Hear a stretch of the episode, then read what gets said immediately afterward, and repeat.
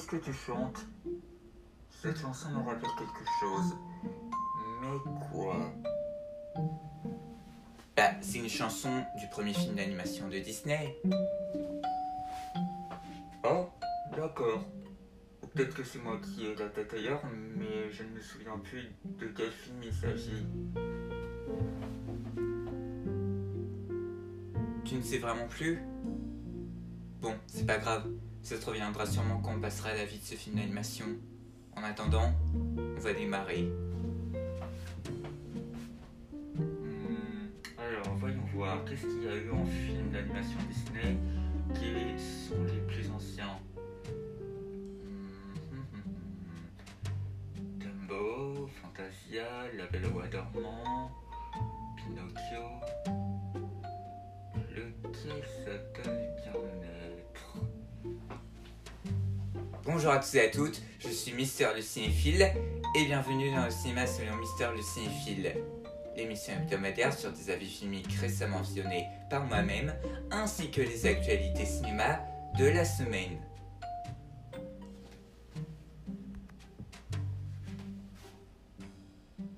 Et pour commencer cette nouvelle émission, parlons des actualités cinéma de la semaine.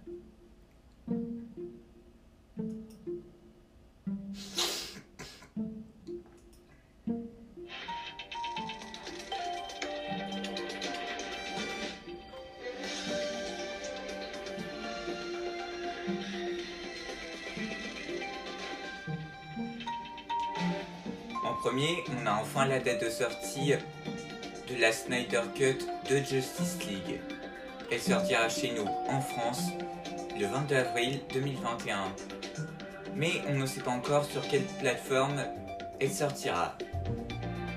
Moi je pense plus précisément à OCS, puisqu'ils ont diffusé déjà quelques programmes de HBO Max. Personnellement, j'ai hâte de voir enfin cette director's cut de ce film. Ensuite, le réalisateur Wes Anderson, connu pour des films comme Moonrise Kingdom et bien d'autres films, prépare un nouveau film. Alors que son film The French Dispatch n'est même pas encore sorti. Pour l'instant, il n'y a pas beaucoup d'informations à propos de son nouveau projet. Donc, c'est une affaire à suivre de près. Je pense. Et pour terminer cette partie, alors que le tournage de Mission Impossible 7 touche à sa fin, le tournage du 8 opus est interrompu à cause de la pandémie. Normalement, le 7 opus devrait sortir fin 2021. Si tout se passe bien. S'il est bientôt finalisé, je pense que c'est déjà un bon point.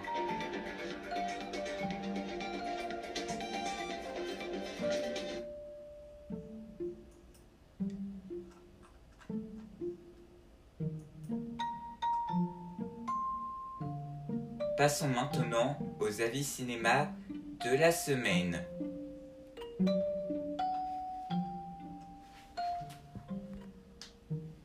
Pour commencer, je vais vous parler du film Blanche-Neige et les sept nains.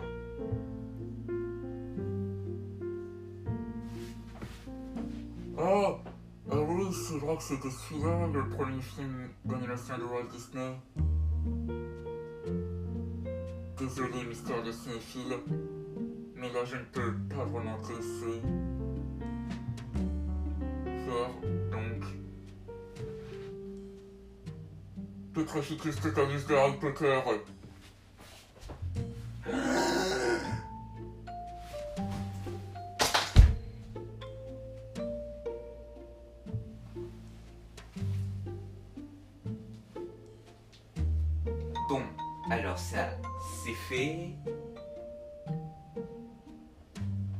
Me laisser faire pour euh, la critique de Megan et de la Lacali, ça a été beaucoup plus simple. Alors bonjour à tous et à toutes, Euh, moi c'est le sorcier du cinéma,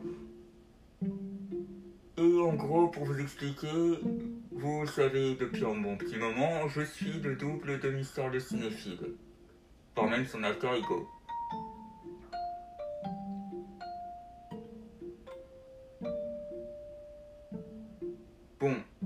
Je vais reprendre là où notre cher monsieur aurait dû commencer. Alors, l'ancien lieutenant, réalisé par David N., William Cottrell, Wilfred Jackson, Larry Murray, Pierce Pierce et Ben Sharkin, est considéré comme le premier long métrage du studio d'animation Disney, fondé par Walt Disney en 1923. Dès le départ, le studio a commencé avec le court métrage de Mickey Mouse.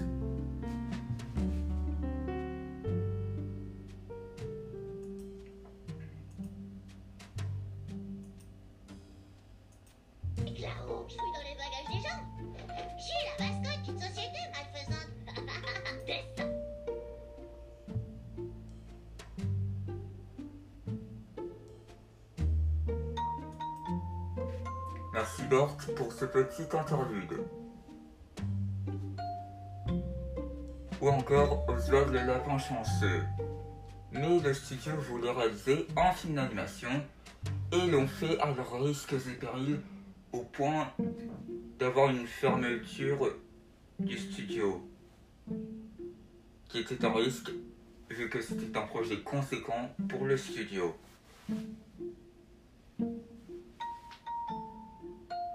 Sorti en 1937 et adaptation du conte du même nom des frères Grimm, le film nous raconte l'histoire d'une reine jalouse, de la beauté de sa belle-fille nommée Blanche-Neige,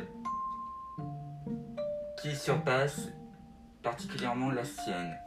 Elle élabore alors un plan pour la tuer, mais toutefois la jeune princesse, rêvant d'un prince charmant, réussit à s'enfuir grâce à un chasseur et elle finit par se réfugier dans une maison de sept nains. Et la suite, vous la connaissez si vous n'êtes pas débile et que vous connaissez bien ce classique de Disney. Ce qu'il faut savoir, c'est que du côté de Mister le cinéphile, qui, je vous le rappelle, est pétrifié juste à côté de moi, n'avait pas du tout vu ce classique de Disney durant son enfance. Sinon, je pense qu'il ne vous en aurait pas parlé aujourd'hui. Ah, c'est logique. Et d'ailleurs, il paraît qu'il a été traumatisé par une bande-annonce de- qui était dans son DVD de Pocahontas, une légende indienne. Qui avait pour voix off la méchante reine, une présentation de différents méchants de Disney, une musique ultra flippante ainsi qu'une une apparition du titre avec la pomme empoisonnée et une info automatique qui apparaît sous un éclair. Tiens donc, c'est bizarre que tu aies été traumatisé par une bande d'un film Disney durant ton enfance. C'est étrange.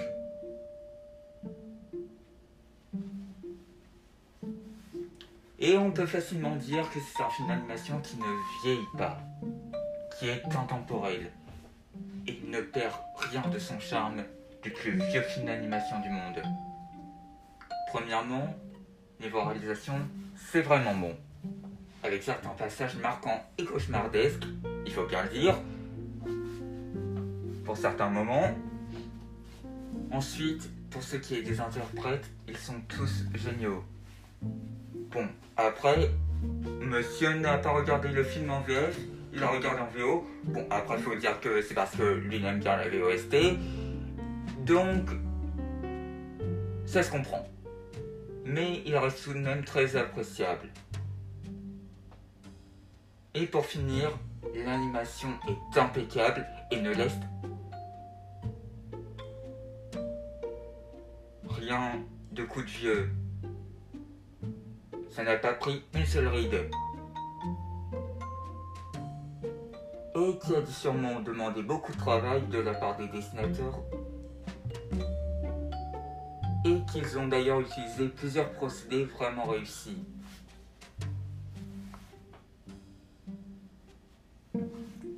En conclusion, Blanche-Neige et Sept Nains est un très bon film d'animation qui garde son charme d'époque en restant intemporel, plein de rêveries, de magie et de chansons. Un jour, mon prince viendra. Oh punaise, il me l'a mis dans la tête du coup. En bref, un conte animé merveilleux.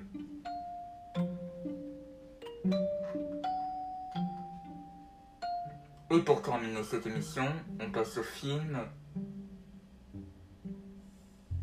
Ah, punaise, c'est de quel que l'histoire de cinéphile devait parler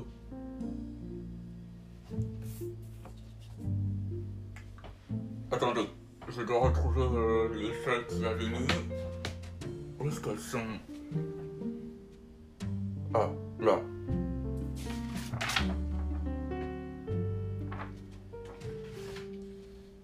Festen. Donc, Festen est un film réalisé par Thomas Winterberg, qui avait récemment fait l'excellent film Drunk avec Mike Nicholson, que si vous n'avez pas vu, voyez-le parce qu'il est extraordinaire.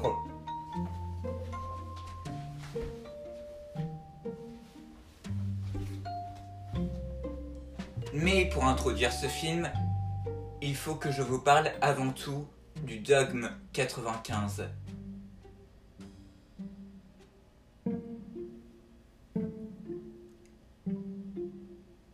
Comment t'as réussi à sortir de la te le dirai plus tard.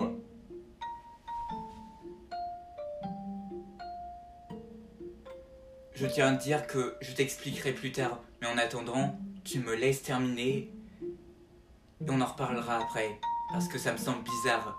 Tu es bizarre. Le Dogme 95 est un mouvement cinématographique d'origine danoise qui a été créé le 13 mars 1995 et proclamé publiquement le 20 mars de la même année. Lancé par plusieurs réalisateurs danois, et ne vous inquiétez pas du tout, on y reviendra après sur ces réalisateurs, ce procédé devait être exécuté selon plusieurs règles. Comme par exemple le fait de devoir réaliser en décor naturel, de ne pas avoir de son extérieur au film, de tourner à la caméra à la main ou à l'épaule comme vous voulez, que le film devait être en couleur ou encore que le réalisateur ne devait pas être crédité au générique. Tout cela ayant pour but de revenir à une base sur le réel. De quelque chose qui peut nous toucher au plus profond de notre être dans un aspect quasiment presque documentaire qui contient parfois des thématiques universelles et parfois les œuvres peuvent contenir des improvisations des acteurs. Il faut savoir que les principaux fondateurs et les plus connus de ce mouvement sont Thomas Winterberg et Lars von Trier.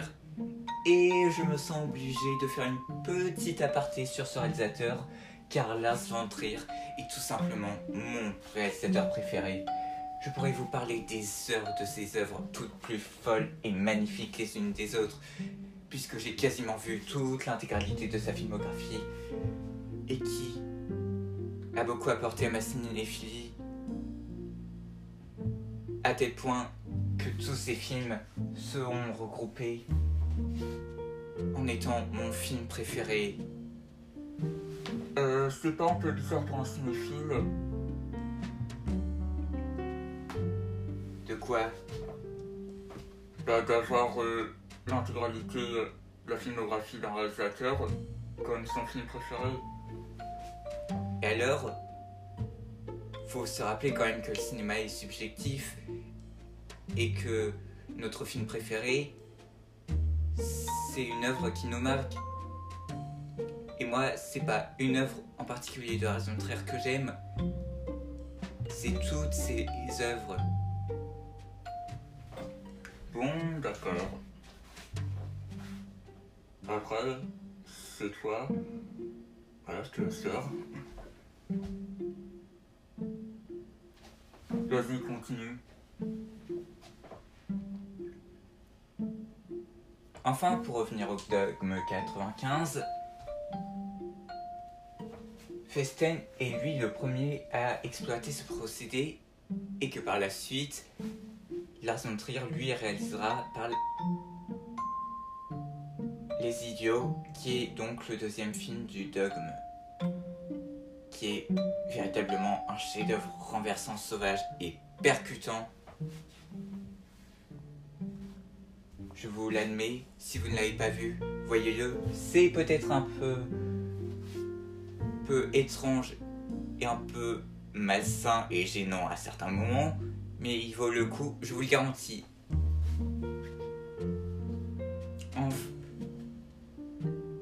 Enfin, on peut maintenant passer à Festen.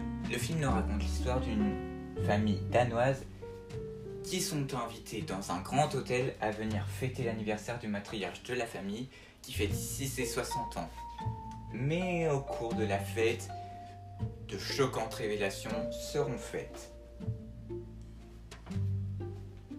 Il faut savoir que je ne connaissais ce film uniquement que par son titre.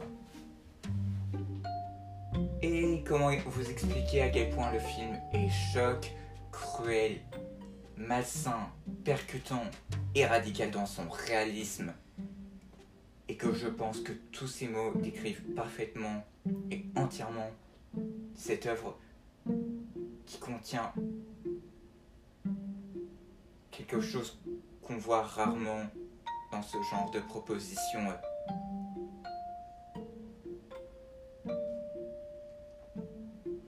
Déjà, la réalisation est excellente. Les codes imposés par le dogme fonctionnent et posent vraiment les bases des futurs films à venir qui vont utiliser le procédé.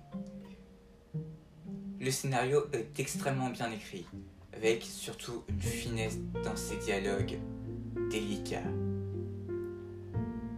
et tout en finesse.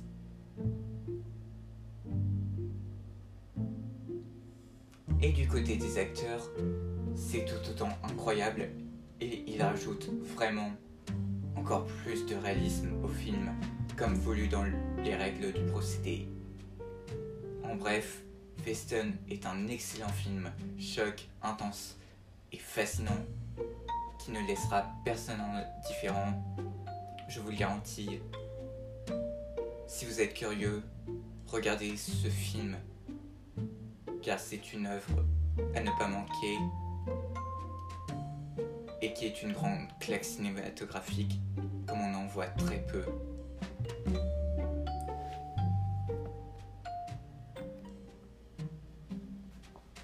Donc voilà, c'est la fin du cinéma selon Mister le cinéphile. J'espère que cette nouvelle émission vous aura plu. N'hésitez pas comme d'habitude à vous abonner et à me suivre sur Instagram et sur Sens Critique. Et je vous dis à bientôt pour une nouvelle émission. À bientôt tout le monde. Bon, maintenant que l'émission est finie, explique-moi qui es-tu? Doom.